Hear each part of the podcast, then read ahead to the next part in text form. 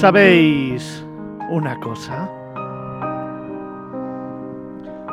Venía esta mañana hacia los estudios de Capital Radio en esta preciosa mañana de sábado una más y como siempre venía pensando cómo había ido la semana, ¿no? Y bueno, en qué contarte al inicio de este programa y de pronto se me han agolpado muchísimas ideas, muchísimos sentimientos y muchísimas historias que quería contarte o a las que hacer referencia. Me salían a borbotones cuando llegaba hacia aquí, mientras paseaba en este otoño maravilloso por las calles de Madrid y he tenido que reordenar un poco todo lo que hemos vivido durante esta semana para poder al menos hacer alguna referencia que me parece importante y que a partir de ahora comienza a contarte.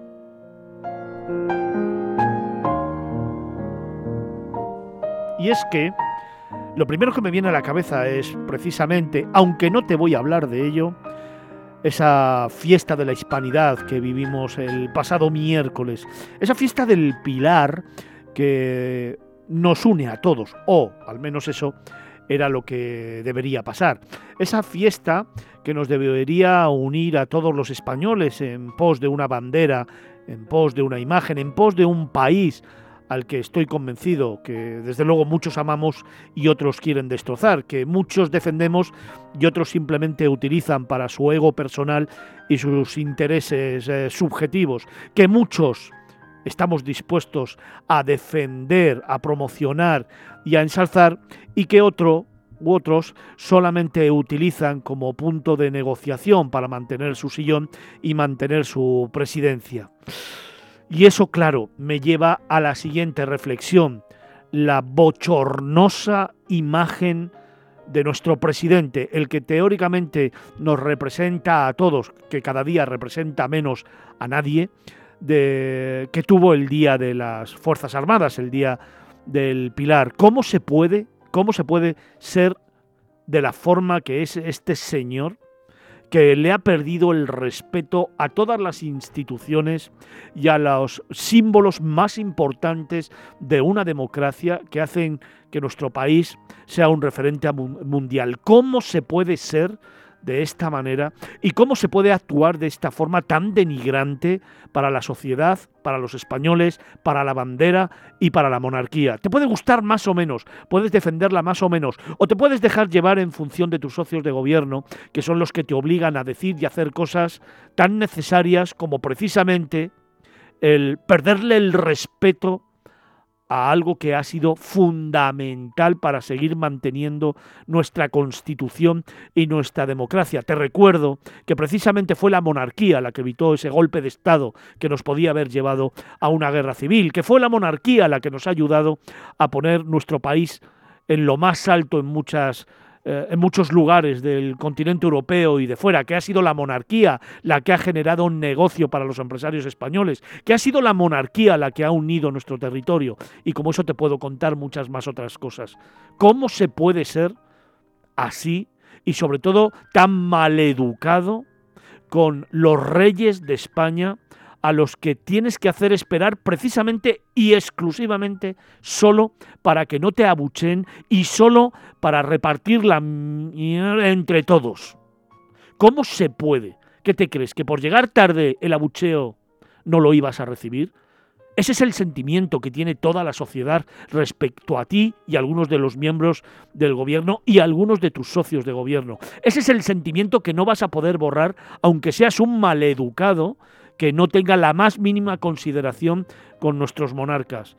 Eso es lo que vas a seguir recibiendo día tras día hasta que lleguen las elecciones y dejes el poder. Porque eso es lo único que te mueve, eso es lo único que te interesa y eso es lo único que quieres. ¿Cómo se puede ser así?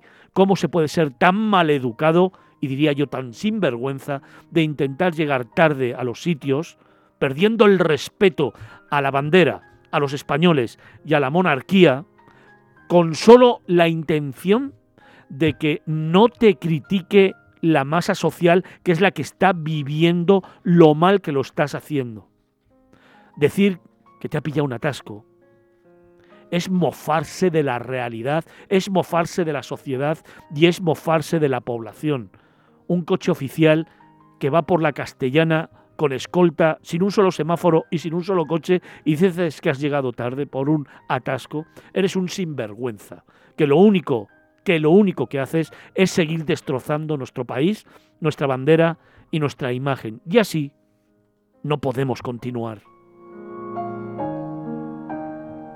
Sobre todo porque algunos, ¿sabes? Queremos muchísimo este país, queremos muchísimo a nuestra bandera, queremos muchísimo a nuestras instituciones. Y sobre todo estamos dispuestos a seguir luchando por intentar posicionar España en lo más alto, en lo más alto de la sociedad, pero sobre todo en lo más alto de la opinión pública, no en nuestro país, que ya te has encargado tú de destrozarlo y que vas a seguir haciéndolo hasta que te consigamos sacar de donde estás, sino, sino fuera de nuestras fronteras, que al final te conviertes en el hazme reír, no solamente de esta patria, sino de nuestra bandera. No se puede seguir actuando así. No se puede seguir actuando así. Pero la vida sigue y la vida continúa. Y venía también a contarte que la semana que viene, y para que te des cuenta que trato de ser siempre objetivo con todo, se va a celebrar el segundo Congreso Internacional de Comunicación y Turismo en Benidorm. El año pasado, si recuerdas, ya te hablé de ello, porque Miradas Viajeras y Capital Radio tuvo la oportunidad de estar presente y además de tener un cierto protagonismo. Este año también vamos a tener un gran protagonismo allí. También vamos a estar el próximo jueves en el Ayuntamiento de Benidorm de 9 de la mañana a 6 de la tarde. Y lo vamos a hacer debatiendo sobre los asuntos más candentes, las nuevas tecnologías, el metaverso, la aplicación de las tecnologías de la información al mundo de la comunicación, el análisis de los medios, cómo comunicamos, qué estamos haciendo, qué hay entre comunicación y publicidad, cuáles son las nuevas tendencias de la comunicación, por qué, añadiría yo, aunque no está en el programa, nos equivocamos tanto. Y por eso, y siguiendo eso de la objetividad, me gustaría hacer también una reflexión, una reflexión que me parece importante. El turismo es el gran motor de la economía en España. Representa el 15% del PIB y el 19% del PIB indirecto. Eso evidentemente genera muchísimos puestos de trabajo. Ya sabes que te vengo diciendo que en el año 2030 9 de cada 10 empleos estará relacionado de una forma o de otra con el sector turístico. Es el gran motor sobre el que se sustenta la economía de España y te has dado cuenta que en pandemia, cuando se paralizó este sector, también se paralizó España. Es un motor de reconocimiento universal, puesto que exportamos conocimiento, somos el segundo país del mundo en recepción de visitantes, que por cierto, en el 2025 se prevé que desbanquemos ya a Francia y seamos los primeros, y además somos un modelo a seguir, sobre todo en Latinoamérica. Con todos estos datos que te doy, ¿Cómo es posible que en los medios de comunicación generalistas, no te hablo de los cuatro sectoriales que existen en nuestro país, Hosteltour, Nexotour, Travel, Preferente y poco más, te hablo del resto, de los medios de comunicación generalistas, de los periódicos, de las radios, de las televisiones, de las revistas, de los suplementos, de las páginas web. ¿Cómo es posible que el sector turístico no tenga una presencia permanente. ¿Cómo es posible que los profesionales de la información en todos los medios no le dediquemos generalmente, semanalmente, aunque sea, un espacio a la información turística? ¿Cómo es posible que solamente atendamos a momentos específicos del año, pues cuando generamos Fitur o cuando tenemos cifras del sector? A dar información turística. ¿Cómo es posible que los periodistas y sobre todo los medios, los editores, no sean conscientes de que es absolutamente necesario dar cancha a la información turística y al sector turístico. ¿Cómo es posible que los profesionales de la información no nos hayamos formado de forma específica para poder hablar de turismo, no de viajes, que es diferente, de turismo? Pues igual que digo una cosa, digo la otra. Comenzaba este editorial hablando del gobierno y de la situación que tuvimos que vivir el Día de la Hispanidad, una más, por cierto y lo termino haciendo una crítica feroz, intentando que sea constructiva a la profesión nuestra, nuestra maravillosa profesión, al periodismo en España. ¿Cómo es posible que no nos hayamos formado, que no estemos formados en la información turística y fundamentalmente que los medios de comunicación no le hayan dedicado espacio o no le dediquen espacio a hablar de turismo.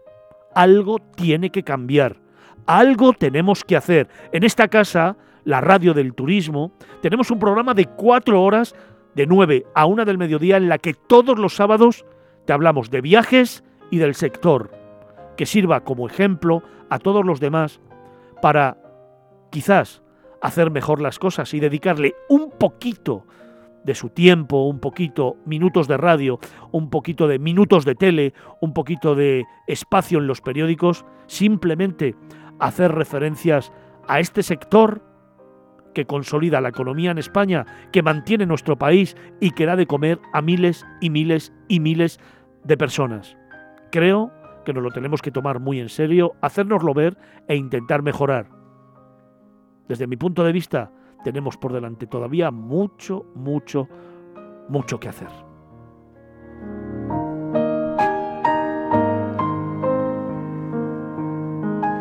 La mirada de Fernando Balmaseda Miradas Viajeras, Capital Radio.